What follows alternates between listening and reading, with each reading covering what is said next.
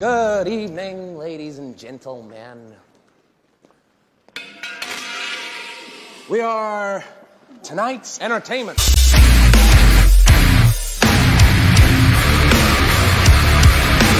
Salve galera da No Chops, todo o pessoal que tá sempre aí acompanhando aí os papos loucos que eu faço e resenha louca e tudo tudo que eu tô afim de fazer. Tem uma galera aí que tá comentando legal, seguindo legal.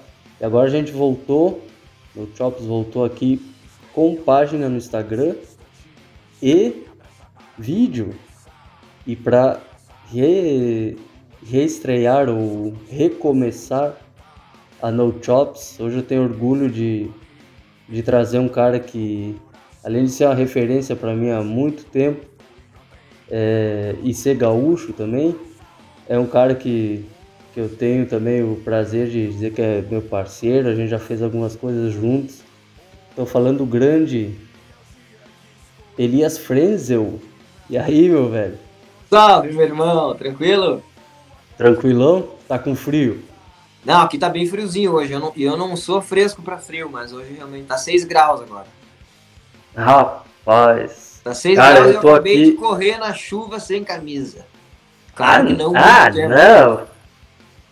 Não, os Ah, tá treinamentos muito que eu faço, isso faz parte, faz parte. Meu Deus. Sabe que eu tô, eu ta- tava te comentando, né? Eu tô aqui no interior de São Paulo. Aqui é sempre quente, né, meu?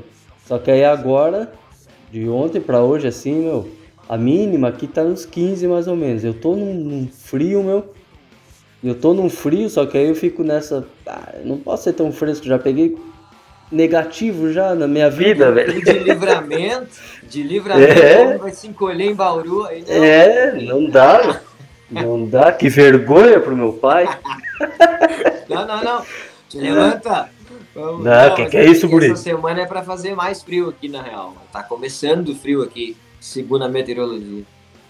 Aqui também. Mas, ô, Mas, meu, na Vai. real, eu nem, nem, nem iniciei aqui com a saudação, né? Deixa eu dizer aqui, pô, obrigado pelo convite, Goi. Sabe que é uma satisfação estar aqui, né? Tipo, gratidão pela amizade também, né? A recíproca é verdadeira, de todo o carinho aí que tu falou.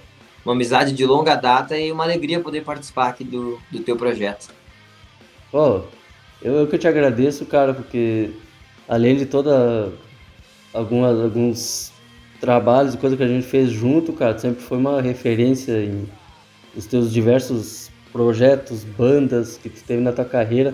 E é disso um pouco que a gente vai trocar ideia aqui, né, meu? Da tua carreira e tal. E pra começar, meu, eu, eu queria falar do, do que tu tá vivendo hoje, né, cara? Porque a gente sabe que, pô, tu é um cara que tem um- uma carreira com, principalmente com reação em cadeia, muita galera te conhece por isso, só que, meu, é tanta coisa boa e foda que tu fez e faz Pô, obrigado. que, que meu, me- merece que, que fala, né, cara? Que, que venha, que se fale mais sobre isso, né, meu?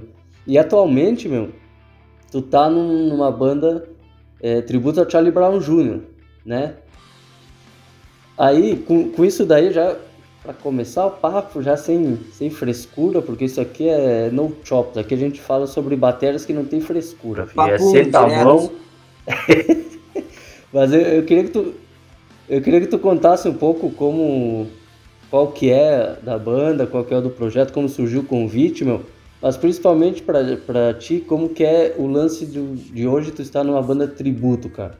Cara que já fez tanto e faz, né? é, projeto autoral e tal. Se tu tem alguma, também repetindo a palavra frescura com isso, porque eu, eu escuto bastante o lance, eu, eu toco em banda tributo, banda cover e toco em autoral. E muito cara, principalmente metal, autoral, né, meu? Sabe como é? Chega naquela mente, ah, mano, tu tá tocando cover, que, que se baixar, entendeu? Então como, como que tu lida com isso? Mas conta um pouquinho mais sobre, sobre, sobre a banda e tal. Claro, claro. Cara, na verdade a banda já tem aproximadamente assim uns 10 anos, já uma década, né? Eu conheci desde o início porque na verdade eu, eu- o cara que iniciou o projeto era um bah, amigo meu, já era fã quando era piazão, coisa e tal. E eu incentivei muito ele a montar, porque já tinha o David, que é o terror, que é o vocalista, que, porra, o cara uhum. é um uhum. fenômeno, né? Ele tem a voz do chorão mesmo e sempre curtiu, ele é fãzão, e a voz do cara é realmente muito similar ao chorão. Então eu pilhei desde o início a galera fazer mesmo quando eu não era batera. Entendeu? Então, tipo, eu fui um, do, um dos mais incentivadores, assim, para que o projeto se criasse. E aí auxiliei nisso, inclusive, tudo que pude fazer, emprestava instrumento para esse meu brother, quando tava sem bateria, coisa, ia no show, fazia participação especial, porque eu tava no reação na época, então quando dava assim, ia fazer uma presa para fortalecer e curtir estar tá com a galera. E aí, na verdade, tinha shows que eu comecei a substituir meu brother quando ele não podia, mas isso provavelmente acho que quando eu já tinha saído do reação, porque daí era mais de boa não conflitar a data e coisa. E, cara, sempre rolou uma química absurda, assim, com a galera, porque a galera já, já todos eram amigos, né? Eu já conhecia a galera da banda, de, de outros projetos. Já havia tocado com o guitarrista, que é o Panda, em outro projeto uma vez uhum. também. Então, toda a galera ali, o terror eu não tocava, mas era meu brother, por intermédio desse amigo que incentivou, que, que eu incentivei a montar a banda. Enfim, a galera ali tava em casa, então mesmo que eu não era ainda da banda.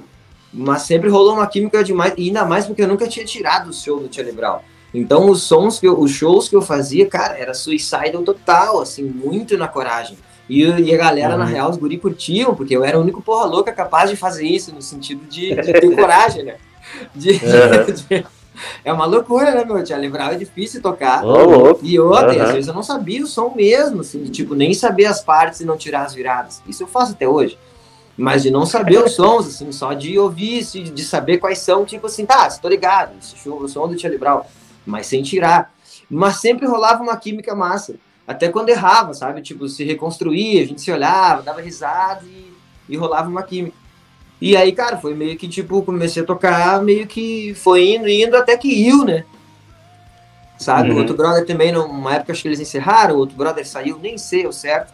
E aí acabou ficando, e cara, e aí se tornou muito família, assim, a galera, a gente é muito brother uh, desde, desde sempre, mas só fortaleceu todo, toda a banda, assim, como eu já, sei lá, acho que já estou uns sete anos quase, uns seis anos uhum. uh, tocando efetivamente, assim, porque depois, já, a reação acabou em 2016, eu acho, logo em seguida já, antes já estava fazendo show com eles.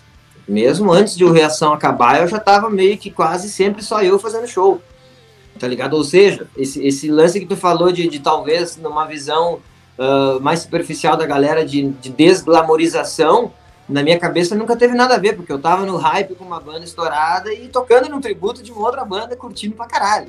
Porque tava tudo uhum. certo. Uhum. E na real, sinceramente, nunca tive esse problema. Acho que nunca ninguém falou diretamente para mim.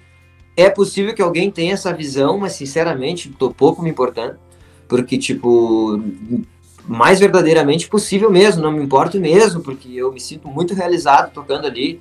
São sons que eu gosto, a, as letras são legais tô passando uma mensagem legal, tô tocando um som que é do caralho de tocar, que as bateras uhum. naturalmente já são legais e eu ainda tenho liberdade na banda por, por estar entre amigos e, e ter feito parte da história, de na real às vezes dar umas viajadas, de colocar minha assinatura pra caralho nos sons. E claro, né, tipo, sempre com respeito, né, não não, não zoando o som dos caras, mas porque a ideia não quer zoar, né? O cara sempre quer tocar pra música, então é de boa. Aí eu tenho essa liberdade, então se torna algo super prazeroso de fazer na real, tá ligado? e não, não me passa nada na cabeça assim perto de um pensamento de que isso seja um problema por eu ter tocado numa banda autoral grande.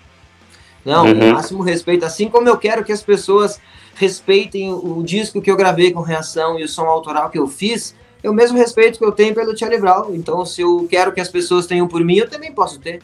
Entendeu? Eu, eu uhum. posso não, eu também tenho que ter. Então eu tenho o mesmo respeito, que prova que é igual, cara. Todos estão fazendo arte. Se é exatamente meu ou não é, isso é pessoal. Eu não me importo, eu gosto e, e assino embaixo e me divirto e eu pretendo fazer por um bom tempo aí. Exatamente, meu, porque para mim isso aí também é, é, algo normal, né, cara? Como tu falou, pô, é arte, assim como o cara respeita o que tu fez, o que tu faz, pô, respeitar o que os caras fizeram no Charlie Brown, pra mim é normal isso daí também. Mas tem uma galera né, preconceituosa ou mente fechada ainda que tem essa ah, esse tipo de pensamento, né? Ah, mas aí, pra cá, assim... se tu que tá assistindo aí pensa isso, algo ao respeito, né? Tipo, espero que eu não esteja falando com ninguém que tá assistindo aqui, mas se tu que tá assistindo aí pensa isso, Eu tô cagando. Bem, na real. Pega. É isso. Agora, uma, louca, uma coisa louca que tu falou aí, e até para quem tá ou escutando o podcast ou tá assistindo aí, meu, é... Em primeiro lugar, segue o, o Elias no, no, Instagram, que tu tem postado diversos vídeos nos shows, né, mano? É arroba Elias Frenzel, né? É, isso aí, Barbada, Elias Frenzel. Talvez tenha um outro que é um gurizão da Alemanha, mas vocês vão ver que não sou eu. não, é tem semelhança física. Só é tem mesmo? mais um Elias Frenzel, pelo que eu vi. É. Ele é loiro, não vai ser tu, não. Não, ele é bem mais novo, oh. é adolescente. Mas, mas por que que eu tô falando isso? Pra, pra galera ir lá assistir alguns vídeos e, e é louco porque, por exemplo, numa banda tributo ao Charlie Brown, que, meu, bateristicamente falando, é uma banda que teve três puta batera. Pelado, o Pinguim e o... Porra, fugiu o nome Graveto. do cara. O... Graveto. Graveto. Porra. E, meu, tu consegue pegar o som dos caras e, meu, tu toca de uma forma sem, sem, também sem puxação de saca, falando a real mesmo, cara. Tu, tu consegue, tu, tu consegue, meu, tocar livre as paradas e, meu, dobrar viradas que os caras faziam, que já era uma coisa... Pô, tu chega e fala, mas numa, li, numa liberdade, isso é, é importante pro batera isso, né, meu? Até pegando no lance de, de tributo e cover, que às vezes o cara se fecha muito ah, porra, eu tenho que representar aqui o cara. Mas na verdade tem que ser livre, né, meu? Tu tá respeitando, mas, pô. É, eu, é eu acho que tu pensa um pouco assim. Caras, né? Mas eu vou tocar da minha forma, como, como eu enxergo. Como eu falei, respeitando a composição, tudo mais. Mas não, nunca tirei virada por virada, jamais. E o legal, se me permite falar, não quero cortar teu flow, mas um, um dos outros pontos legais de se tocar Tia Libral é isso também. Porque, tipo, a galera vai no show e fica apavorada. Meu, vocês tocam igual os caras. Porque soa igual pra galera. Mas a gente não tá Sim. tá tocando igual. O, o Panda é muito fiel nos riffs das guitarras, coisas tal, coisas que tem que ser. Assim como eu também, com partes. Mas a gente não toca igual os caras, porque na real nem os caras tocavam igual. E esse é o barato. É, então a é. gente tem a vibe dos caras, isso é legal. Então quando tu ia no show do Brown, tu também via eles quebrando tudo, e às vezes inventando os bagulho, e o cara mudando, porque era Brown, porra, tá ligado? Não, não tocar no disquinho. E a gente tem é. isso, então também permite que, que tu não faça igual, exatamente igual, mas soe parecido, porque a gente tem a essência dos caras. É isso. É bem isso daí, porque tu pega o, o disco, eu acho que tem muita banda assim, né? Mas falando do Charlie Brown, pega o disco, tem tá lá tal virada. Só que tu vai no ao vivo, o cara fez uma outra virada mais absurda, mas meu. Foi pra outro caminho. No, é, no, e no sentimento ali, pô, a vibe do show era essa, ele fez essa virada. Outra vibe de outro show não tava tanto, a virada foi simples. Meu, eu, eu acho que é isso, né, mano? A música é sobre isso, né? Ah, manifestação, né? Genuína, né? É, então. E, então, só para terminar esse, esse lance do Charlie Brown, meu, segue lá e qual que é o Instagram da banda, do, do, do tributo que tu toca, mano? Arroba oficialbr013. Numeral 013. Oh, é animal, é, é muito bom mesmo, cara. O tributo é muito. Além de tudo isso que a gente falou, é muito fiel. Principalmente eu acho que pelo vocal, né? Um cara que lembra. Não, como eu te falei, né? Tipo, claro, a gente realmente toca de maneira. Os riffs são bem, bem nas que é, mas às vezes com variações também que os caras poderiam fazer, né? Sempre respeitando. Mas é, é, é, diferenciado mesmo, modéstia à parte, porque a gente tem a, a, voz do cara ali que é muito de verdade. Ele não, ele não tá imitando a voz, né? Ele tem a voz do cara.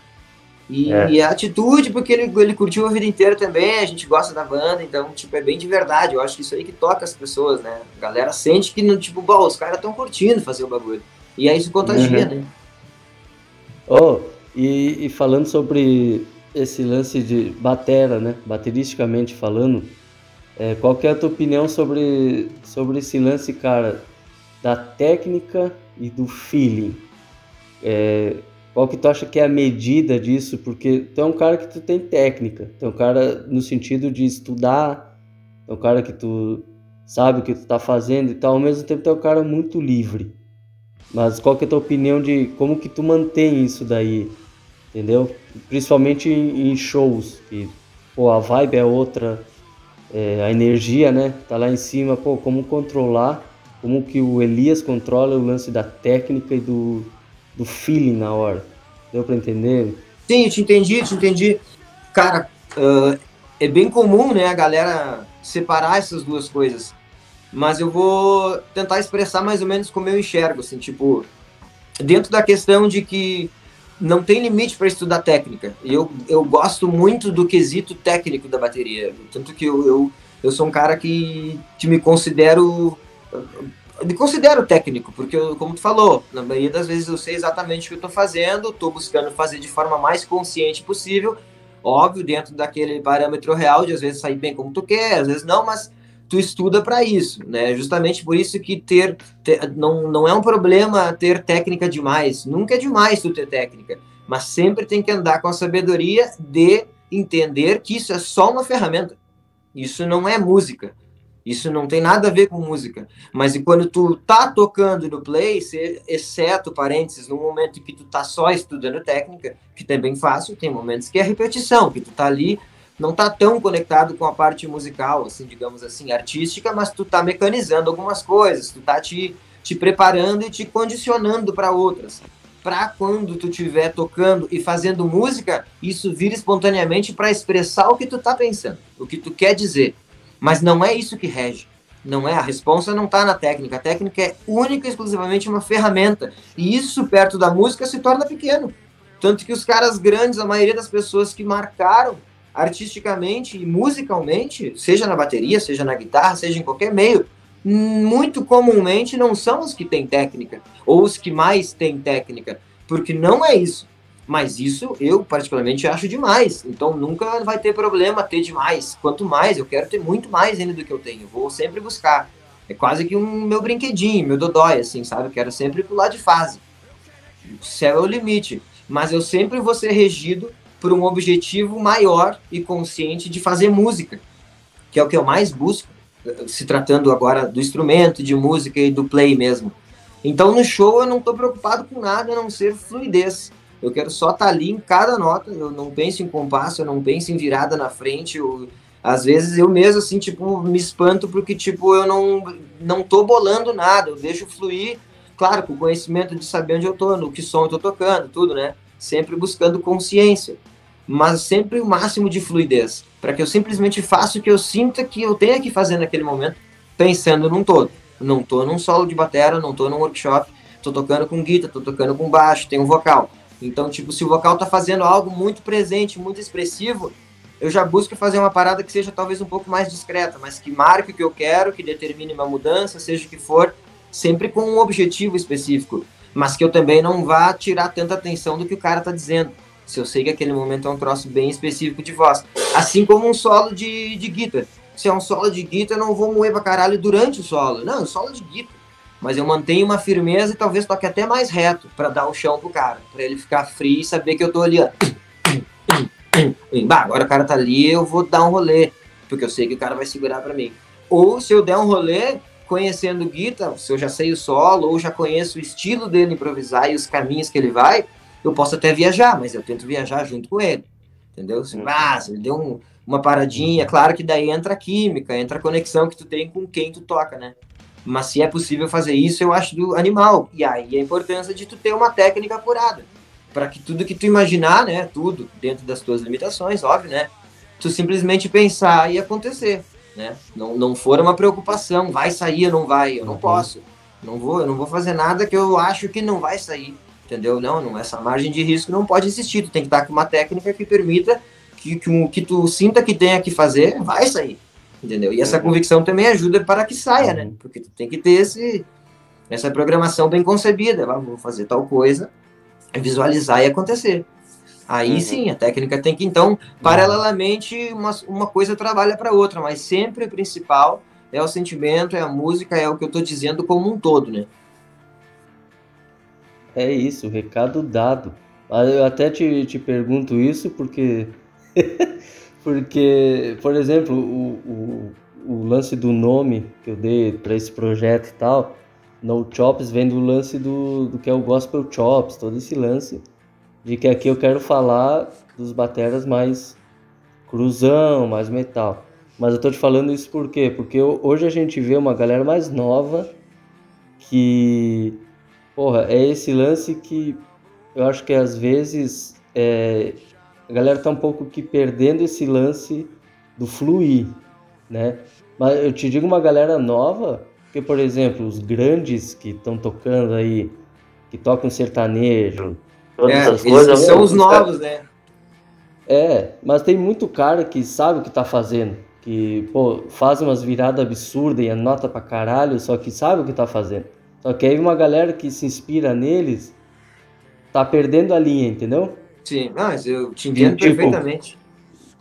Aí que fica porque não é, é eu não tô fazendo esse esse projeto e tal para criticar os caras, não, é mais uma brincadeira para pô, aqui vou falar dos bater de metal e tal. Mas é uma preocupação como batera, que eu acho que tu deve ter também, de ver às vezes cara muito. Pô, muita virada e pouca música ali tocando. Entendeu? Eu acho que aí entra tudo que tu falou, né, cara? Só é. mais complementando aqui, porque é, falou perfeitamente. Eu, eu me surpreendo até com isso, porque, tipo, eu sou. A gente é de uma geração, assim, que se tratando de um. Ainda mais num mercado desses, que é, tipo, porra, mega profissional quiçá o mais profissional que a gente tem, que é porque no sentido de funcional e de business e tudo, que movimenta grana, e a gente sabe como é que é. E uhum. Nesse meio super profissional, eu sempre cresci ouvindo que o menos era mais. No meu tempo era isso. E aí o bagulho é. começou a ir por um caminho assim que eu, cara, às vezes eu ouço assim, tipo, cara, o cara tá fazendo só virada no bagulho. Eu pensei, o que que houve? tipo, no meu tempo, no meu tempo eu seria animado. Perdi a gig na hora. Mas daí o bagulho foi para outro caminho. E eu te entendo, às vezes parece um pouco até sem sentido, assim. Mas eu é. acho que teve um maluco que iniciou com essa pegada aí, a galera curtiu e o bagulho foi. Bateristicamente é, tem um monte de coisa que, claro, é legal, cara. Porra, tem um monte de bateria aí que é foda. O Marcelo Falcão, tipo, o cara é uhum. é uma nave, né? Tá, tá, ligado, né? Nem sei com quem ele tá. Mas, mas de modo geral, eu, eu não simpatizo muito com essa com, essa, com esse caminho e essa linguagem da galera, porque, tipo, tá certo que eu já não gosto do som, né? Tô sendo bem sincero. Eu não gosto desse estilo, não é um preconceito, é um conceito bem consciente, né? Normalmente a, a, as letras e a mensagem, a maioria é um lixo. Mas por isso, inclusive, nada sonoridade, nada sonoridade que é tudo igual. Nada a ver, nada por isso. mas, né, mas vamos falar certo também, né? Tipo, os caras quebram tudo em tempo inteiro, num som que é igual de todos. É, então. Vamos falar a verdade, é isso. Ah, para, né? Não, os caras sabem disso. Né? Se eles sabem, eles sabem. Não tô falando, não é, somos livres, cada um faz o que quer, respeito total. Tanto que disse, né? Tem muitos bateras desses aí que, porra, são animal, que quebram tudo.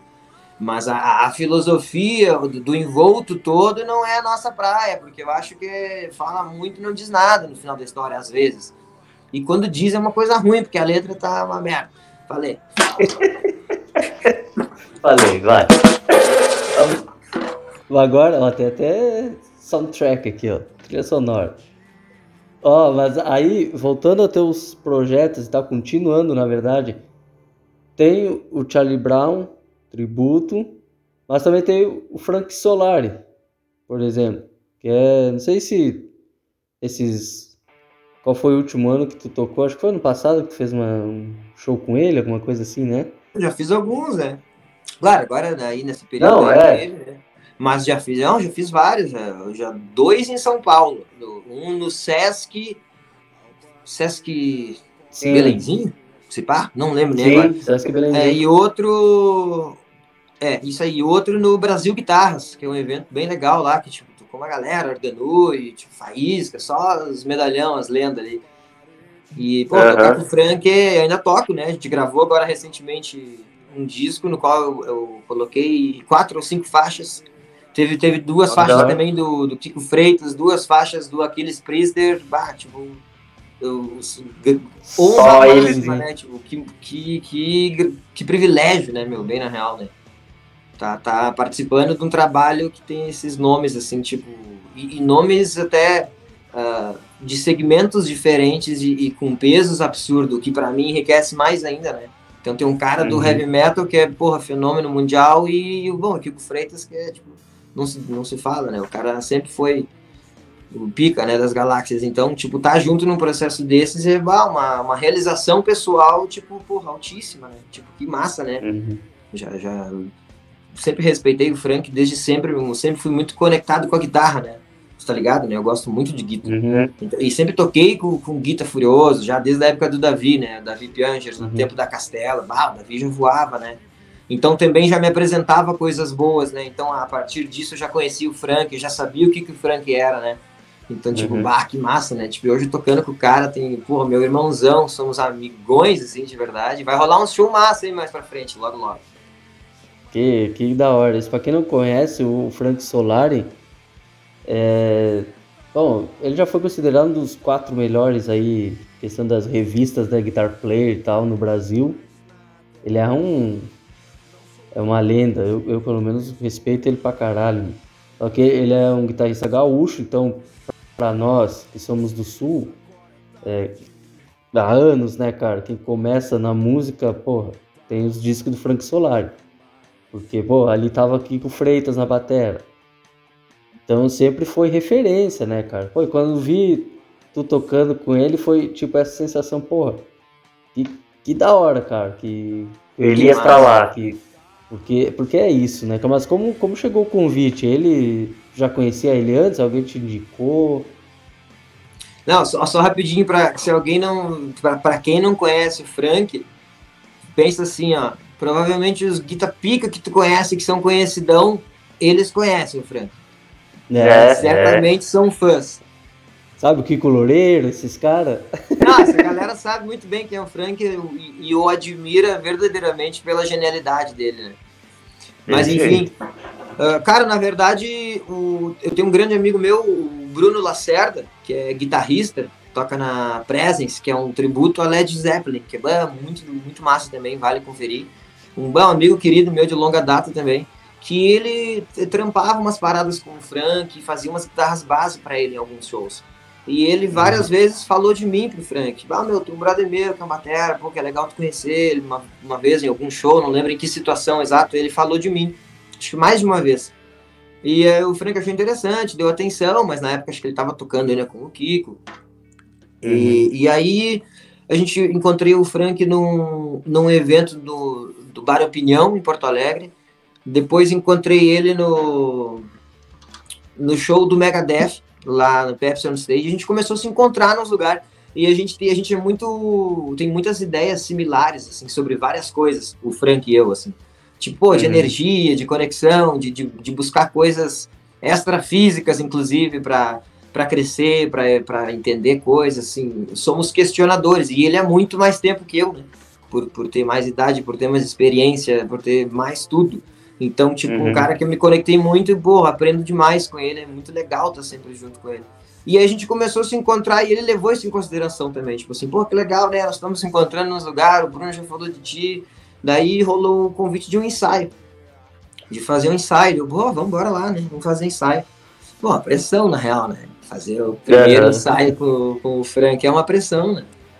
Mas eu fui levando, assim, tipo assim, cara, vou- não, não tenho como oferecer mais do que eu mesmo, né?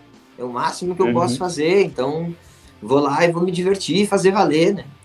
E rolou desde o primeiro ensaio, assim, ele curtiu, ele... Lembro do primeiro ensaio, ele já disse que ele, que ele achou muito... Não sei se foi peculiar a palavra, mas ele gostou das viradas que eu fazia, porque também, porque eu me conecto muito com guita, né?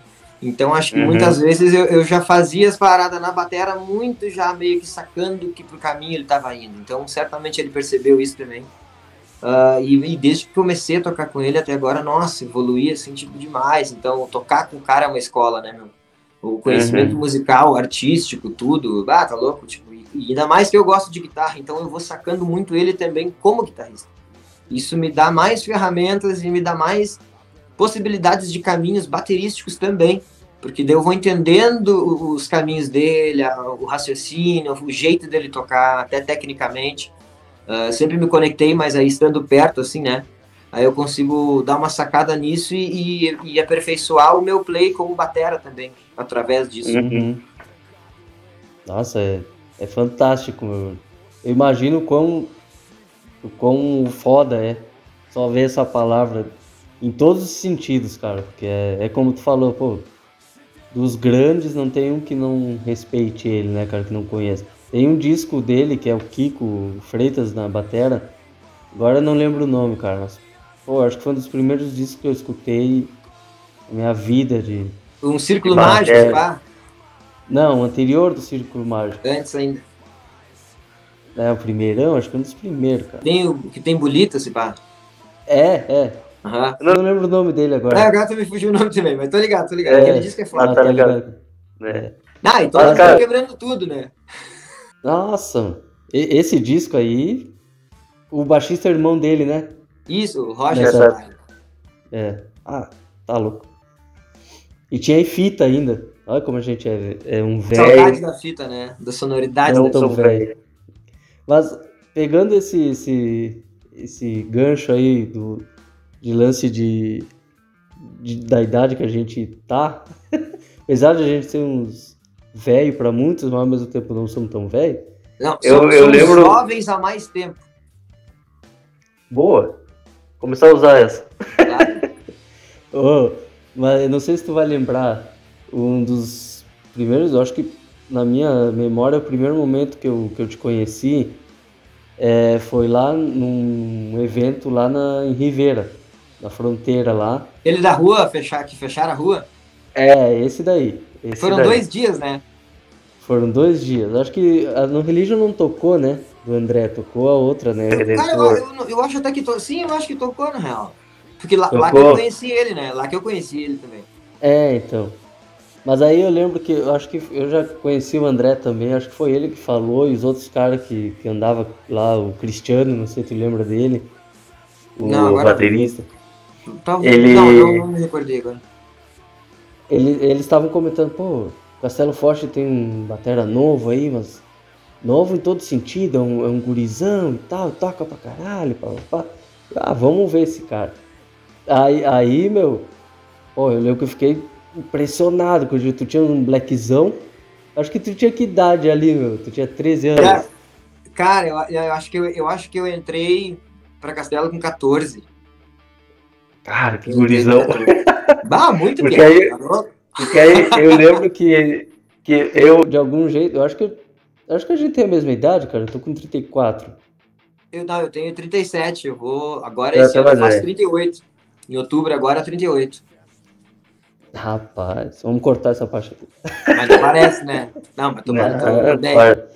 Tá bem, bem acabado, mas tá bem. Ah! tô melhor- Tô melhor que os piados de 19 que eu vejo hoje. Isso é verdade. Os Não. guris Hoje não sai correndo a chuva não com esse frio. Aí, aí, ó. E tô firme e forte não vou ficar doente. Vai, pega. Ó, não, mas lembrando dessa, desse dia, cara, eu lembro que eu tava querendo fazer, ou conhecer mais bateras e tal. E eu lembro que tu desceu lá e eu, eu te levei pra. Tu tava com sede, eu tava com fome, eu cheguei num. Tipo num. Esses coisinhas de café e disse, ah, me dá uma água aí, algo pra ele comer. Só que eu disse, ah, Eu não tenho pra pagar, ele mendigo. tocando aí. É, cheguei, ele tava tocando aí, e aí a gente começou a trocar uma ideia e tal. Mas por que, que eu tô falando isso? Porque, meu, Castelo Forte, pra quem não conhece, foi uma banda no Rio Grande do Sul, muito. Pô, lá teve nome pra caramba, e era uma banda cristã, né? Então tu começou aí, e- essa foi a tua primeira banda mesmo? Castelo Forte? Cara, né? Banda, banda real mesmo, assim, foi a primeira. Tinha uns brothers, assim, que, tipo, também estavam aprendendo, assim, quando a galera tá aprendendo, que a gente tocava. Mas, Uhum. cara, não é, era. Nunca fizemos. Tocamos uma vez na igreja, tá ligado? Era uma gurizada mais nova, mas não, nunca rolou nada oficial. Assim, banda mesmo foi a Castelo. Cara, e 14 quantos anos já gravou? entrando em umas bandas que era 14 canhão já. Olha, e olha a audácia, né, da criança. Cara, eu sei que tem um, clipe, acho que é da Ressuscitou, que tu aparece, que tá no YouTube, mas não tem muito, não sei se tu tem, não tem muito registro dessa época, assim. Eu queria que a, que a galera visse, porra, era, era um gurizão, 14 anos, meu, e no pedal duplo tu já voava já, né? Então, Ah, eu, vinha, cara, né, cara? Delicado, eu não sei, né? Pode ser que, que se eu ouvisse agora achasse uma tosqueira, mas eu já. Não, já lógico. cara, né? Lógico, é- não, era né, nesse sentido que eu tô falando, pô. Era um gurizão de 14 anos que, meu, tava tocando com os caras bons, que o Davi já tinha Seu nome como guitarrista. Não, já voava, os né? caras que, os cara que tocavam pra caralho e tal, aí vinha um gurizinho arrebentava também, mano. Mas aí quantos discos tu gravou com, com a Castelo? Conta um pouquinho sobre, sobre a Castelo. Cara, a gente tá, na real, eh, já começou a gravar uma música inédita, mas a caráter de registrar uns sons, assim. Sabe? Muita Ah, galera pergunta Ah, até hoje, é uma, eu tenho, tem, uma, tem uma magia surreal essa banda, assim, porque, eh, claro, muito, ficou muitos anos nativa e, e numa época que não era tão comum, né? Ter uma banda de rock cristã, assim, e de rock mesmo, que queria tocar numa vibe Van Halen e solar pra caramba e, e os pedal duplo. Não tinha tanto, né? Tinha oficina em São Paulo, mas na real iniciando também. Mas claro, já era de São Paulo, tinha, tinha uma, uma igreja forte por trás também que dava um respaldo, os caras já estavam acontecendo. Mas não tinha muito, né? Aí tinha em Santa Catarina Stauros, lembra? Aham, Que tem- Stauros, né? Também é das antigas. Eu acho, pelo que eu lembro, Sim. assim, tipo, tinha uma assim em cada estado que meio que estava iniciando um movimento, que era nós no Rio Grande do Sul, ali em Santa Stauros, no Paraná, acho que tinha ligação.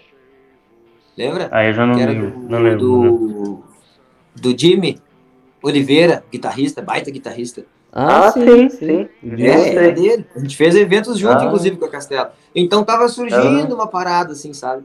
Então, mas tem uma Uhum. magia violenta. E numa época, tipo, antes de internet, né, cara? Então, tipo, era mais legal Uhum. no sentido que, tipo, se tu acontecia ali de alguma maneira, como foi o caso da banda, tipo, é, é, tu fica mais lendária a parada, tá ligado? Porque disso, só Uhum. se ouve falar e a galera só falava no boca a boca porque foi num show uma vez em tal lugar e os caras quebraram tudo. Não, não É, viu no mesmo. Tu não viu no story, ninguém filmou a fuça e pá, num dos shows tinha um cara que tinha uma câmera, que era desse tamanho, Aham. Tá ligado? Pesado. Aí tinha que catar essa fita, né? E provavelmente a imagem ia ser ruim e o som ia ser ruim. Mas, então, mas ao mesmo tempo, quando alguém, alguma banda, algo acontecia de verdade, de a galera ir no show e ver que era diferenciado, pô, os caras tocam bem. O bagulho era mais grandioso, entendeu? E aí se Uhum. tornava mais real e, e- e realmente o- se torna mais lendário. Ao ponto de hoje, 2022, ainda a galera às vezes na rua parar, o meu bato era o batera da Castelo, né? É que Nossa. doido, né, meu? Tipo, É. muito tempo atrás. Já quando, quando eu entrei na reação, no interior viajando, claro que não era tão frequente como me perguntavam do reação, pelo tamanho da banda e tudo Sim. mais, né? Mas ainda assim me surpreendia às vezes de estar numa cidade, Caxias do Sul, tocando, e alguém na rua parar, e eu pensei, bah, o cara vai falar por causa da reação, né? Daí o cara, Uhum. meu, tu tocava na Castelo, né? Pensei, bah, Ah, acontece, e nos lugares muito aleatórios, assim, que, tipo, inclusive que a gente não fez show com a Castelo, uhum. tá ligado? Pra tu ver como essa magia, assim, é forte e vai longe, né? Aham. E era bem isso, era que, meu, final dos anos 90, início dos anos 2000. É, A internet, pelo menos lá, né, cara, na fronteira lá, mais interior, Rio Grande do Sul. Internet não Cara, tinha, né? ex- existia, mas era que É. quem sabia, quem sabia a real e usava já, talvez de uma maneira mais efetiva, bah, era aquele nerdzão que tava muito conectado no- no- nas últimas, mas não era uma, É. uma, uma parada normal e, e, e- corriqueira pra grande massa, nem a pau, né? Tipo, tava surgindo. A galera, tipo, a Uhum. galera, ah, uns que outros tinham um vlogzinho, uma parada, começando a ser febre. Mas baixar um som, se tu não fosse meio hacker e não soubesse, já não era tão barbado. É. Era assim, cara. Eu, eu, na época, não, cara, eu, eu iria patinar, tipo, não manjava nada. Nunca me- demorei pra caramba pra me conectar, assim. Quando o troço tu via que, tipo, tá, não tem volta, vai ter que ser mesmo. Uhum. É, Aí é. tu começa se envolvendo, tu viu que não vai ter escapatória mais. Eu não era muito a minha, não, mano. Uhum. Ó, mas falando um pouquinho do, desse lance do Castelo, ser uma, uma banda cristã na época, né, cara? É, até uma pergunta um pouco pessoal. O lance de, desse teu trabalho como é, cristão ou com bandas é, cristãs, que eu não gosto de falar o lance gospel, porque a gente sabe, né? Gospel é outra coisa. Mas o lance de se tu tem feito algum trabalho assim, como é que tá teu esse teu relacionamento músico com esse mercado, digamos, né? Ou esse essa cena, entendeu? Na real, na real, se, se tornou um baita mercado, né? Essa é a grande É. verdade, né? Isso dá um outro assunto, né? É, dá um outro assunto, mas claro, tipo, não. é delicado falar porque, tipo, eu não quero ao mesmo tempo julgar nada, né? Sim, sim. Mas, mas o cara tem uma visão clara sobre o que enxerga, né? Tipo, e- tem muita coisa que tu. Que me parece que isso que rolou, que ficou só o mercado, todo o resto não tem mais. Tá. Mas, É, enfim. desse jeito. Ah, cara, não, o único, o último ah, contato que eu tive, assim, ligando bateria e minha música com o gospel foi um trabalho que eu gravei em Santa Cruz do Sul, um disco, uma cantora chamada Tami. Ah, e agora, me perdoa, não, não, não me recordo o sobrenome, mas bah, foi muito legal, foi, gosto, né? Não tem absolutamente problema nenhum. É, é minha vertente, é minha escola, né? Tipo, várias premissas e, e, e- vários elementos de uma vida que se diz cristã eu ainda levo para mim e, e- tenho praticamente certeza que seguirei pro resto da vida. Ah, embora muitas outras coisas já mudei um pouco de pensamento, tipo, tem mais coisas que me unem com a, com a ideia da- do cristianismo do que me afastam, acredito eu. Ah, então, tipo, vai ser sempre uma alegria quando tiver algum trabalho nesse sentido. Tô, gravei recentemente com a própria Castelo, né? A gente gravou. Uhum. Eu não sei quando vai ser lançado, mas não faz muito. Então, tipo, eventualmente gravo ainda, a galera, como, como inevitavelmente muita gente desse meio me conhece devido, né, a Castelo. Então, também frequentemente rolam convites para tocar, né? Então, eu particularmente não tenho um projeto assim no qual estou encabeçando nesse sentido, mas eventualmente ainda gravo algumas coisas. Legal, legal. Ó, uma, uma outra banda, continuando, que eu lembrei agora, meu. Na verdade, eu lembrei quando a gente começou nesse. e tentar gravar isso aqui. Eu lembrei da Isaías Rock, meu. Bah, eu achei que ia falar da Katana. Ah, Katana também? É, não lembrava, não lembrava. Não, mas a Isaías Rock, cara. Eu, eu lembro até que um dia tu foi, eu trabalhava numa rádio. Lembra? Tu foi fazer uma entrevista, foi fazer um workshop claro. que a gente tocou junto, inclusive. E, e aí tu foi lá e tu tava, Isaías, tava, tu tinha também acabado de sair da reação, né? Eu Acho que foi nessa época, né? É. Do- Cara, isso aí foi. Deve ter sido tipo 2007, 2007, uma coisa assim. por aí. É, Não porque Foi, foi, foi a primeira. Eu tinha saído do. Tava o Febre Confessional, ainda tava estourado, né? É, Essa aí. tinha sido Não, mas- último disco lançado, né? É, então. Lembro, foi massa, tipo, pô, aquela, foi, aquela, aquela ida pra lá foi muito legal.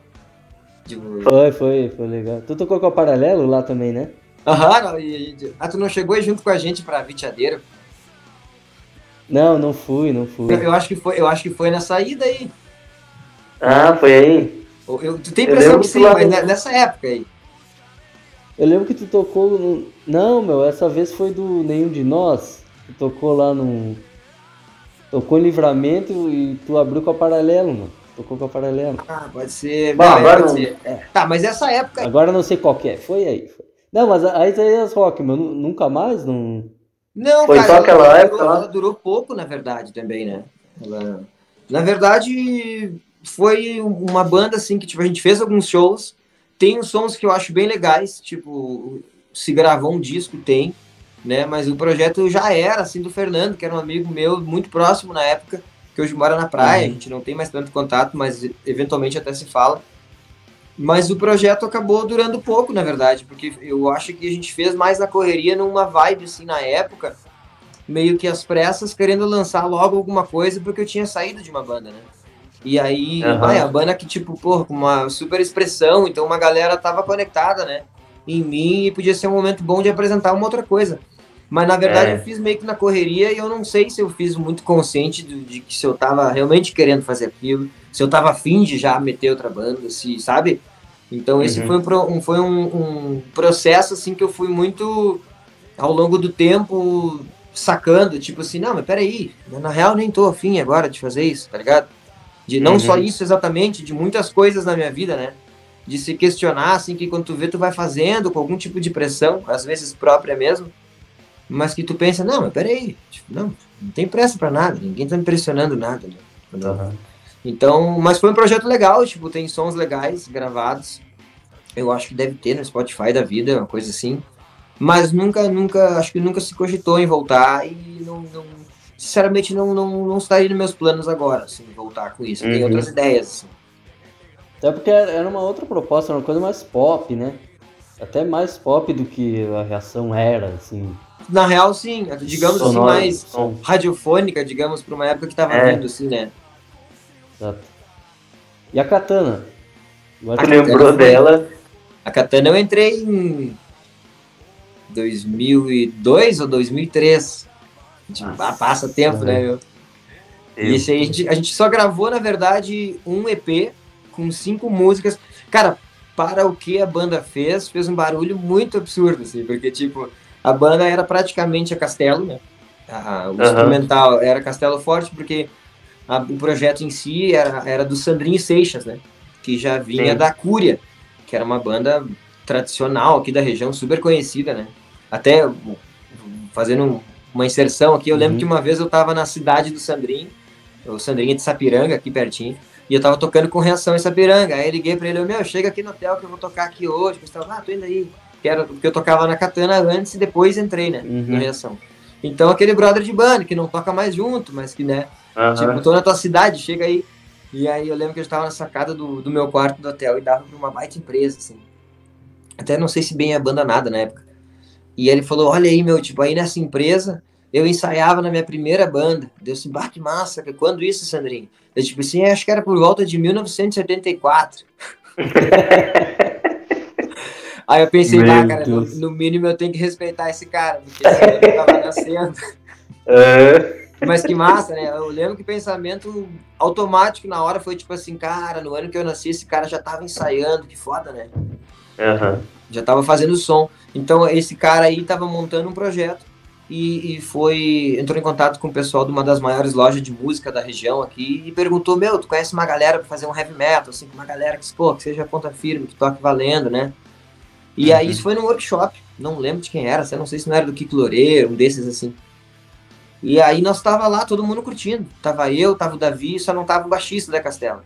Mas o Davi Uhum. e eu tava lá, a gente era bem, assim, a gente frequentava esses eventos, essas paradas assim. E aí o cara da loja falou do balcão, ó meu, tá ali os caras, ó. Aqueles caras ali, aqueles dois ali são os caras pra tocar contigo.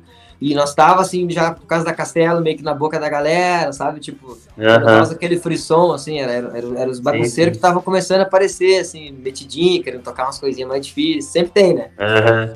E, tipo, não, hoje eu sei que provavelmente na minha, eu, na minha parte, umas coisas que ia ser uma tosqueira, mas tá tudo bem, tava iniciando. né? Ah, lógico. E, e aí rolou esse contato. Então, praticamente era Castelo Forte, o instrumental, aí com o Sandrinho Seixas cantando. E aí a gente gravou um EP, meu, e, e a gente nem ensaiou muito pra gravar, a gente combinou uns riffs, o Davi compôs umas paradas, aí eu ouvia e bolei a- a- as bateras em casa e eu acho que a gente nunca tocou valendo antes de gravar. E gravou Uhum. num estúdio que era aqui na real um home studio de um brotherzão nosso que já tinha gra- gravado com a Castelo. Mas que na real era bem limitadão, assim, tá ligado? Não era. Naquela época também, não é que nem hoje, que todo mundo tem home studio em casa, todo mundo tira Sim, sonzeira e é tudo barbado. Tu bota sampler e tá na mão, e as guitarras tem plugin Aham. e qualquer um grava. Não, era, ainda era um pouco mais difícil. Tava Uhum. entrando essa vibe aí, mas não era todo mundo que tinha manha, né? Tava se descobrindo. Então, Uhum. a gente gravou, eu gravei na garagem do brother, as bateras. Tava um calorão, assim, ó. Pensa, meu, aquela, aquelas portas de descer de ferro que dava no solão direto, assim. A bateria ali dentro. E não tinha luz porque tava queimado, eu gravei no escuro total, muito galonete. E tinha, eu lembro que tinha Ah, um mic tá. pros dois tons, um no meião, assim, daquele, daquele jeito, né? Sabe, né? Uhum. Um miczão no meio, pra pegar dos dois ali, né? É, equilíbrio. E, e, mas prezei gravar os dois bumbos. Mas os dois bumbos foram gravados. Botei dois, certamente mic de voz, 58 nos bumbos. Aham. E, cara, me na bumbos afinação mesmo. ali, deixei igualzão. Oi? Dois bumbo mesmo. Não, Dois não, bumbos não, mesmo. Não, dois isso, bumbos isso eu prezei. Eu tava naquela época que eu usava. Porque eu tinha, na época eu tinha em casa montado dois bumbos e tava estudando com dois Hum. bumbos, e tava bem acostumado e curtia. Eu, eu não tenho muito essas frescuras assim, tem que ser, mas é legal, é- tem sua magia tocar com Uhum. dois bumbos. E tava acostumado e levei e vamos fazer com dois bumbos. E aí meti tudo. E cara, na real, eu acho muito massa até hoje a sonzeira que a gente tirou, porque na real é ruim. Em termos de qualidade, sabe? Tipo, qualidade de gravação não é boa. Mas existe uma concepção. A gente meteu muito a mão como banda e fui buscando e coisa, e existe uma sonoridade. E aí esse EP, tipo, bah, rolou na, no Chile, numas rádios, tocou em Nova Jersey, uma galera levou uns 10, 12 EP lá numa loja de Nova York e vendeu tudo numa semana. Começou, tipo, Nossa, rolando umas rádios do Japão, numas paradas assim, porque era, como eu te falei, era mais de verdade, né? Tipo, não, Uhum. não- foi, foi indo, quando a galera gostava de uma coisa, podia ainda acontecer de forma orgânica, né? Hoje em dia nada é orgânico, né? Tudo, tudo, tudo Sim. é business, né?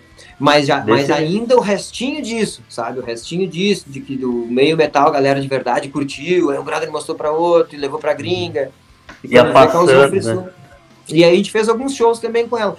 Também, aí, aí em 2004 eu entrei no Reação, daí não, aí não, não tinha como conciliar, né? Mas a banda Uhum. seguiu um bom tempo sem mim, né? Um brotherzão meu entrou no lugar, tipo, que eu até indiquei, inclusive, pra, pra tocar. Quando dava, eu fazia uns shows, ele meio que me substituiu, que a galera queria que ainda fosse eu, mas claro que eu Uhum. tinha que priorizar os shows do Reação, né? Então acabava que, tipo, poucos shows eu conseguia fazer, né? Depois. Pegando o gancho e falando sobre a reação em cadeia, cara. Pra, ó, pra quem não conhece, coisa que eu duvido, se, se você é um, um cara do rock, do alternativo, que curte até mesmo uns grunge, curte umas paradas meio assim, certeza que tu já escutou o disco Febre Conce- Confessional. Febre Confessional, falei certo. Isso aí, febre Essa- confessional. Essa hora, com- essa hora começa a travar a língua. Vai, eu que tô tomando vinho e tá se enrolando. Tu tá no... Tu tá no vinho, eu tô no. começa a energia. Ô, febre confessional. Cara, eu lembro que eu, eu várias vezes já, já postei sobre isso, cara, e, e de verdade já, já falei isso pra ti também, então, de novo, não tem frescura aqui. Um dos melhores discos de rock dos anos 2000 pra mim no Brasil, cara. Ah, que Febre confessional. Principalmente por aquela, por aquela tua caixa. Eu- que eu ainda vou Tá roubar aqui ela. atrás da gente. câmera. Ela tá aqui atrás da câmera. Ela tá aí. Ah, deixa ela aí, nem, nem mostra ela, senão. Porque é lindo o, o, o som dela, mas. Mas então, contando um pouco da história, tu entrou em 2004, né? 2004. Mas tu, tu gravou nessa época aí, tu só gravou Febre Confessional, Não, né? né? Mas tu Cara, entrou na turnê ele- a banda né? tinha. Perdão, desculpa te interromper. Não, vai, vai, mano. A banda tinha recém terminado de gravar o resto, né? Que era o segundo Isso álbum. aí. E aí Uhum. a banda se desfez, enfim, aí, come- aí eu comecei no início da turnê do resto. Então, tipo, eu fiz a turnê dos caras que gravaram e eles não tocaram. Eles gravaram e aí logo em seguida quebraram o pau lá, se desfez a banda e aí eu entrei junto com o Maurício e a gente fez essa turnê, sei lá, acho que dois anos, quase dois anos e pouco, quase três, de muito pa- Um parênteses, só que esse Maurício também era foda, mano. Baixista. É, ainda é um monstro. Essa fo- Ele toca ainda? Cara, tipo, ele, ele toca, mas eu acho que eu acho que nenhuma banda, assim, tipo, toca por ainda ter Ah, baixo, entendi. ter os amp, fazer um som de vez em quando, né? Mas ele é arquiteto, não. Ah, mas, entendi. mas esse é, um tempo atrás ele tava fazendo um som com alguém, mas eu acho que mais pra não, não perder assim a, o tesão e tocar de vez em quando, né? Mas é, bah, é um músico sensacional, né? Ah. Tipo, é bonito de ver, né? Bah, era, era uma formação e era uma, uma, uma presença de palco, mano.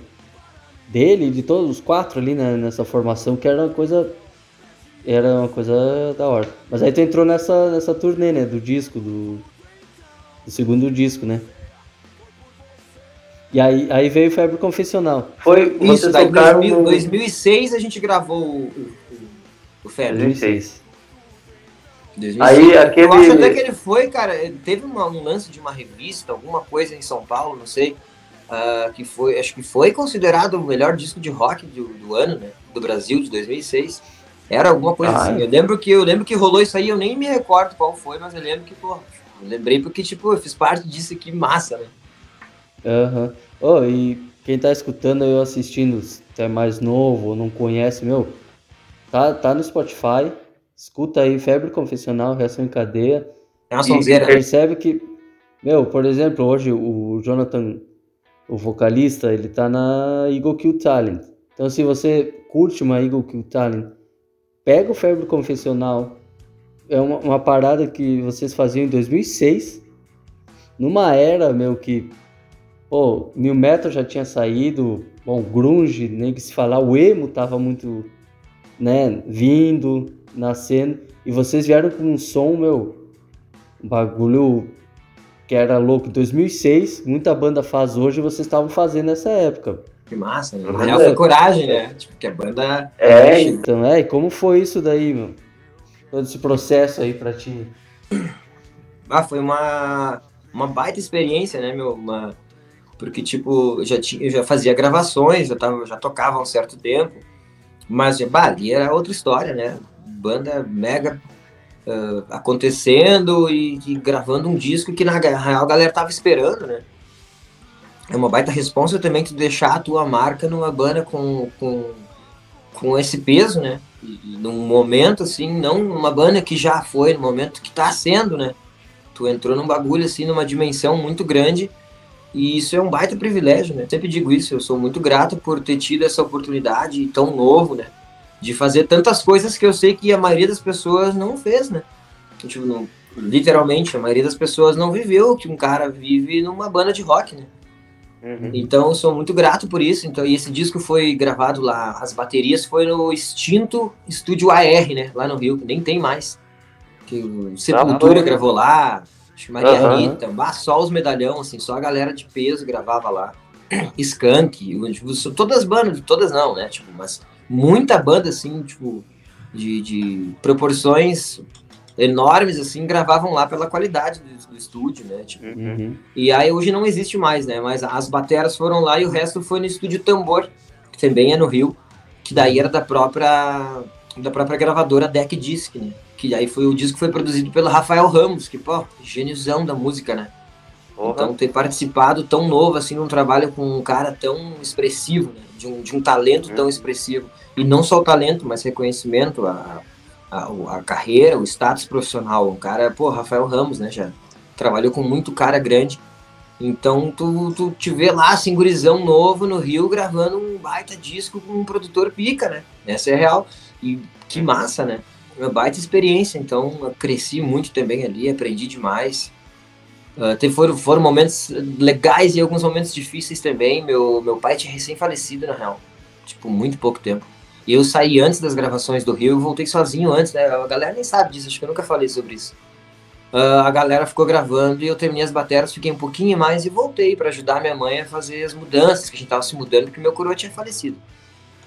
Mas fui lá, eu fiz, eu fiz um show um dia depois que meu coroa morreu. Na minha cidade natal, onde eu morei, né, com ele. Foi, foi, foi um lance bem legal, assim, tipo, bem legal.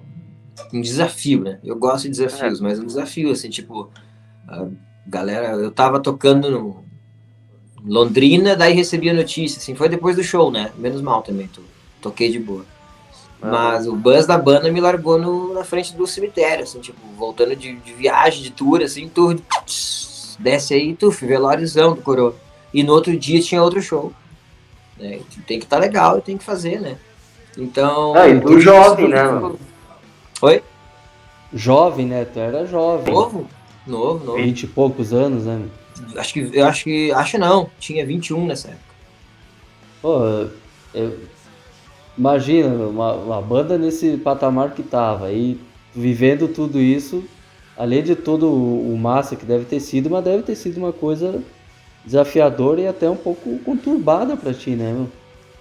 Cara, foram, foram tempos bem marcantes, né? Não tinha como não ser, né? Pelo que a banda tava vivendo e por todo momento, assim foi é, é, legal, assim, eu, várias vezes eu gosto de olhar, não é uma coisa assim tão frequente, mas eventualmente acontece de olhar para trás, assim, sabe, entender, eu sou um cara que gosto muito de analisar, de me conhecer, de crescer, né, como pessoa, no, no sentido de autoconhecimento mesmo, isso também envolve, por vezes, tu olhar para trás, né, tua trajetória, olhar como tu, como tu já foi, o que que tu já fez, não só profissionalmente, mas o que que tu já fez na vida, atitudes, Aí eu me questiono sobre tudo isso e, e, lembro por vezes, assim, de alguns momentos disso, de ter vivido isso, né? Porque às vezes também o contrário, às vezes tu, tem, tu esquece também, né? Tu mesmo lembra, às uhum. vezes, bah, que doido, né? Vivi isso aí. Porque pra ti é normal, eu fiz, né? Fiz parte, aconteceu, mas eu não fico no passado, né?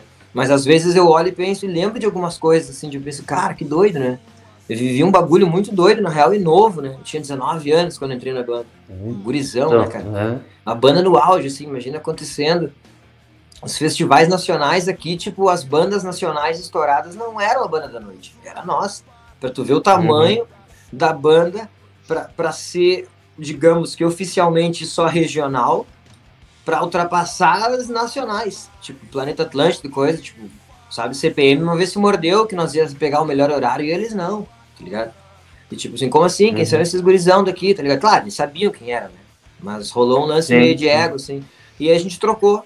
Daí quando acabou nosso show, a galera foi embora e ficou metade pro show deles. pra tu ver, tipo. não, aquilo ali foi fenomenal, porque eles bateram o pé. Claro, não tô acusando ninguém da banda, né? Pode ter sido um produtor só, pode que fique claro, né, galera? Nada contra. Inclusive, conheço há muitos anos o Japinha, né? Tipo, temos uma boa relação, não tem nada a ver com isso. Mas no sentido, mas na época isso aconteceu mesmo, isso é um fato. Mas uhum. pode ter sido produtor, alguém que não quis, né? O papel dele é isso aí, né? Tipo assim, ah, somos nacional, essa gurizada ainda é regional e nós temos que ser o melhor horário. Rolou alguma coisa desse sentido. Mas enfim, é uma loucura com 19 anos fazer parte disso, né? Tu tem que. Tu passa por desafios emocionais, por, tipo, tem tu tá muito tempo na estrada com a galera, às vezes tu não tá legal, às vezes alguém outro não tá legal, uh, tu é novo, muita coisa tu, inevitavelmente tu aprende só com a idade. Hoje eu vejo muitos erros meus, que eu lembro que eu, que eu lembro que na época com convicção eu não, não via, achava que acertava mais do que de fato eu acertei, o que é perfeitamente normal, né, cara, que era um uhum. cara novo, né, mas é legal, né, sobre esse aspecto também, olhar para trás e ver, tipo assim, bah, que massa, hoje eu consigo reconhecer pontos que eu errei e ver com clareza que isso eu melhorei, que massa, né? Tipo, e eu vejo, bah, claro, né, meu, tipo, óbvio que ia acontecer tal coisa, porque tu agiu assim, assim, assado. Mas também hoje entendo, né, com olhos também, assim, meio de amor, assim, e de compaixão consigo mesmo. Tipo, cara, tinha 19 anos, né? Tipo, entrei numa banda no hype, tem alguns, alguma coisa que outra talvez vai te deslumbrar. E por mais que uhum. eu tivesse a, a, a, consciência de que não, de que não era o caminho, eu tive uma educação boa pra caramba, tipo, já, já, já vinha tocando, acreditava no que eu fazia, sabia que uma hora ou outra isso ia acontecer, me preparava para isso. Então, tipo, uhum. nunca, ah, nunca fui estrelão, né? De, tipo, destratar ninguém. Mas ainda assim, algumas atitudes e coisas sem perceber. Hoje, olhando de fora, eu penso, bah, mas na real, tipo, não era a melhor maneira de agir, ou, sabe? Mas faz parte uhum. da caminhada, né, meu? Tipo, tudo o cara uhum. cresce. Foi uma experiência, assim, que eu tenho muita gratidão. Muita gente. Atualmente, até talvez não. Eu me surpreendo com isso, porque muita gente não me conhece da reação atualmente. Né, tipo Instagram, coisa e tal, eu tenho um monte de seguidor que veio por outros meios, por outras coisas, outros fins, e até depois acaba descobrindo, e vai, eu, eu gostava da banda, nem sabia que tu era batera. Mas sou muito grato, né, porque muitas e muitas pessoas vieram conhecer meu trabalho através do Reação, né, tipo, Uhum. Então é uma, é uma marca, assim, uma fase, uma, um carimbaço, assim, na vida que, tipo, vou levar com muito orgulho pro resto da vida, certamente, né? Tipo, fiz parte dessa história muito doida e com altos, e altos e baixos, com momentos, dias de lutas, dias de glória, né? Como tudo na vida, uhum. tudo isso teve na banda, né? E é aberto, as pessoas, os, as pessoas são fãs sabem das tretas também, tipo, tinha épocas que rolou quebra-pau, que a galera às vezes não se dava, porque era um monte de gurizão novo, né, cara? Lidando com uma situação que, tipo, tu, tu, tu tá no hype, assim, do momento, numa banda de rock. Pô, tu tá vivendo um sonho, na real, né? Bem na real. Uhum. É, é. O que toda a vida o cara procura, né? E tem que administrar isso com sabedoria, porque é, é uma responsa, né? E aí entra também a questão de, de coisas que hoje eu enxergo ainda com mais clareza, que eu já pensava sobre isso na própria época, mas, mas hoje mais do que nunca que tipo que é fácil julgar também sem estar na situação. Tipo, às vezes também o cara deu uma mancada, alguma coisa, eu, eu cuido muito com isso, né? Tipo, ah, o fulano da banda lá falou não sei o que, baita de um não sei o que. Deu, cara, vai, é. É tanta coisa que envolve, tu, tu não sabe o que pode ter acontecido nas internas antes, uh, né? Tipo, às vezes é um dia que o cara tá de virada e te queima, é. torra o filme pra uma galera que, claro, o único, o único contato do cara foi naquele show, porque ele foi gosta aquele. do fã ele quer te ver e eu sempre cuidei muito disso, modéstia à parte, assim, eu, eu nunca distratei ninguém conscientemente, assim, de tipo, jamais, sabe, eu sempre sou muito, tu me conhece, né, eu sempre fui muito uhum. pelo humano, né, de, de, tipo, somos todos iguais e acabou, isso não existe, mas ainda assim, como eu falei, em algum aspecto tu pode dar um vacilo, tá ligado, tipo, tu é humano, uhum. tu erra, é humano. Exato, então, e aí também como tu tá num momento e numa posição que é, ó, tudo se maximiza, né, Daí é uma coisa que talvez qualquer pessoa fizesse, não, não ia dar muita bola, se o cara fez, já. Ah, filho da mãe, não sei o que, né?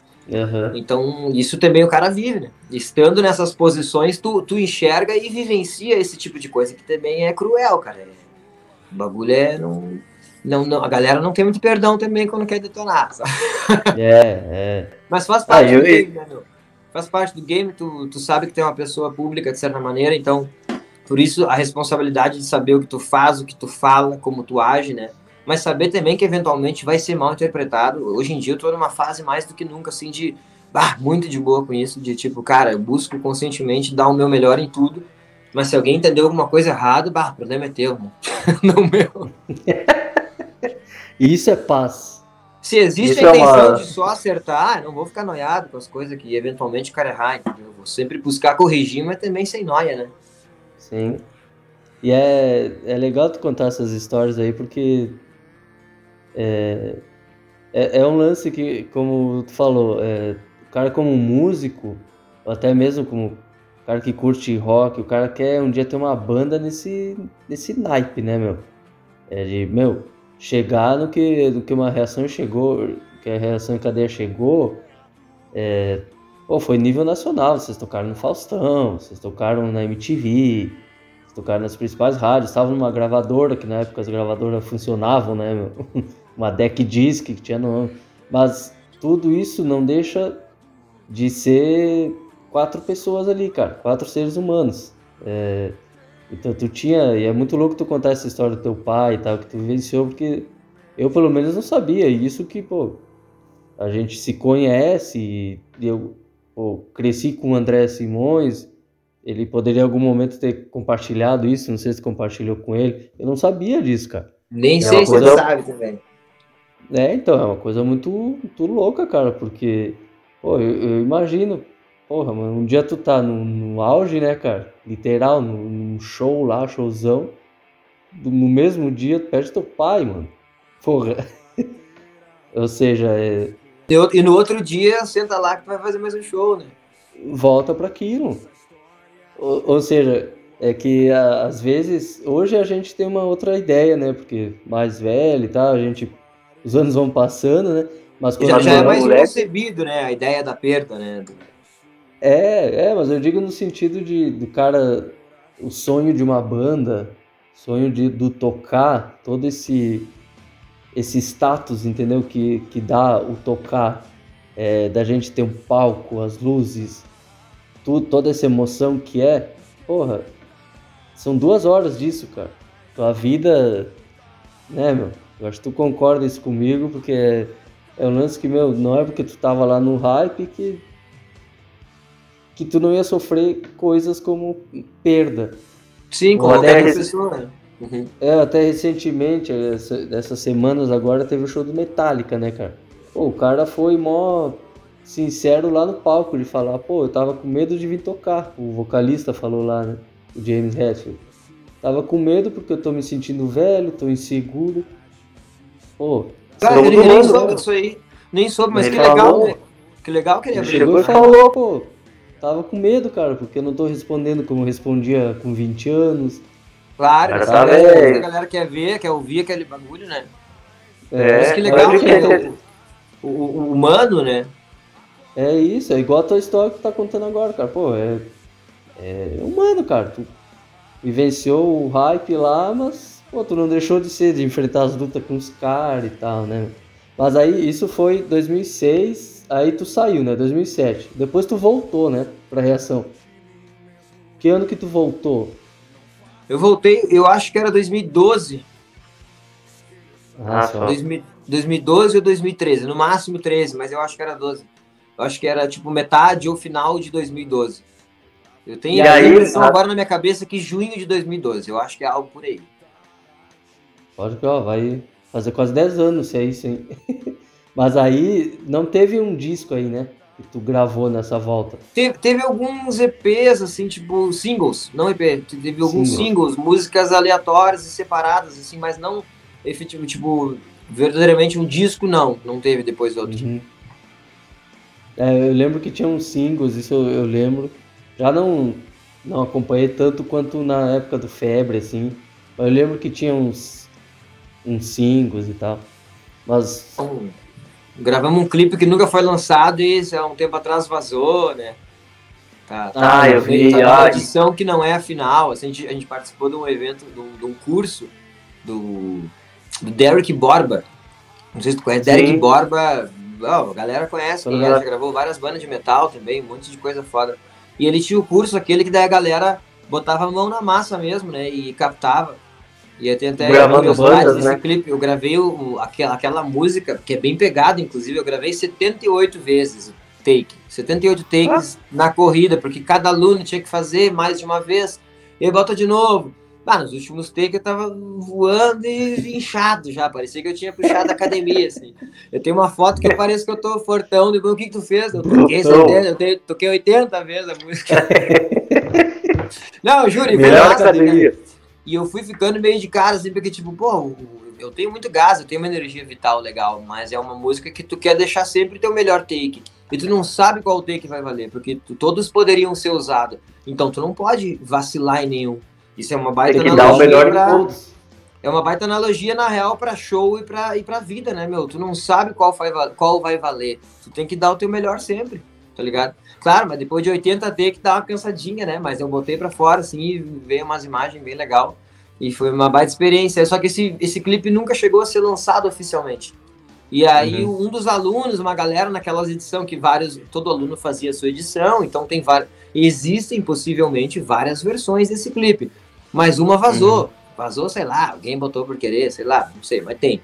Mas tem na internet. Só que não é final, né? O áudio não é finalizado, não tem mais tradução. não é final. A mixagem não é final, a voz tá baixa, mas, mas é um registro inédito de algo que é um clipe legal.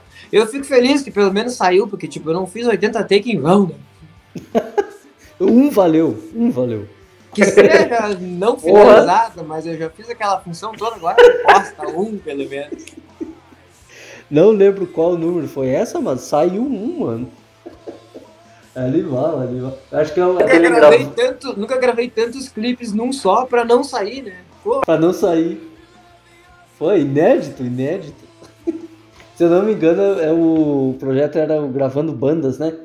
Acho que era uma coisa assim o nome do, do projeto. eu, eu acho que era isso aí mesmo. Tem, tem várias. Acho que a, a própria. Acho que a, tem outra própria- banda legal, né? Eu não, sei, eu não sei se o Glória fez um desses também. É, então, tem vários que fizeram. Posso estar enganado, mas eu acho que sim, né? Né, É, então. então. Eu lembro que aí o que o Talon fez. Mas até Dead, Dead Fish. Fish. Dead Fish. É, outras bandas Eu legais. Eu não me fazendo, engano, cara. É, É, hora. Muitos deles foram lançados. Deve ter, deve ter tido 80 takes, mas foi lançado, né? Mas foi lançado. Foi Foi lançado. lançado, Então, não.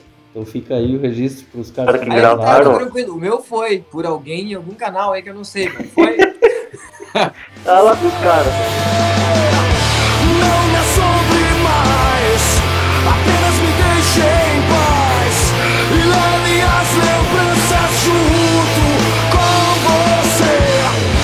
Não me assombre mais, apenas me deixe em paz e leve as lembranças junto. Então, galera, o que tivemos aí foi que na cidade do Elias aconteceu uma queda de energia e só voltou no dia seguinte. Então, forçadamente tivemos que pausar, parar o papo. Mas provavelmente tem uma parte 2. Ao mesmo tempo que tem bastante bastante história, bastante experiência contada aí, compartilhada para nós. Então, valeu todo mundo que escutou até aqui por mais um No Chops. Valeu Elias e valeu geral.